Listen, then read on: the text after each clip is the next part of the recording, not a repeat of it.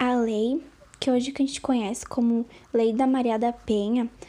que trata como se fosse uma medida protetiva, que nada mais do que é uma determinação do juiz para que as mulheres em situações de violência doméstica, familiar ou relação de afeto sinta-se protegida. Uh, recentemente, em 2019, foi criada a Lei de número 3.827, onde que designa casos em que as mulheres que correm risco de mortes ter medidas mais urgentes,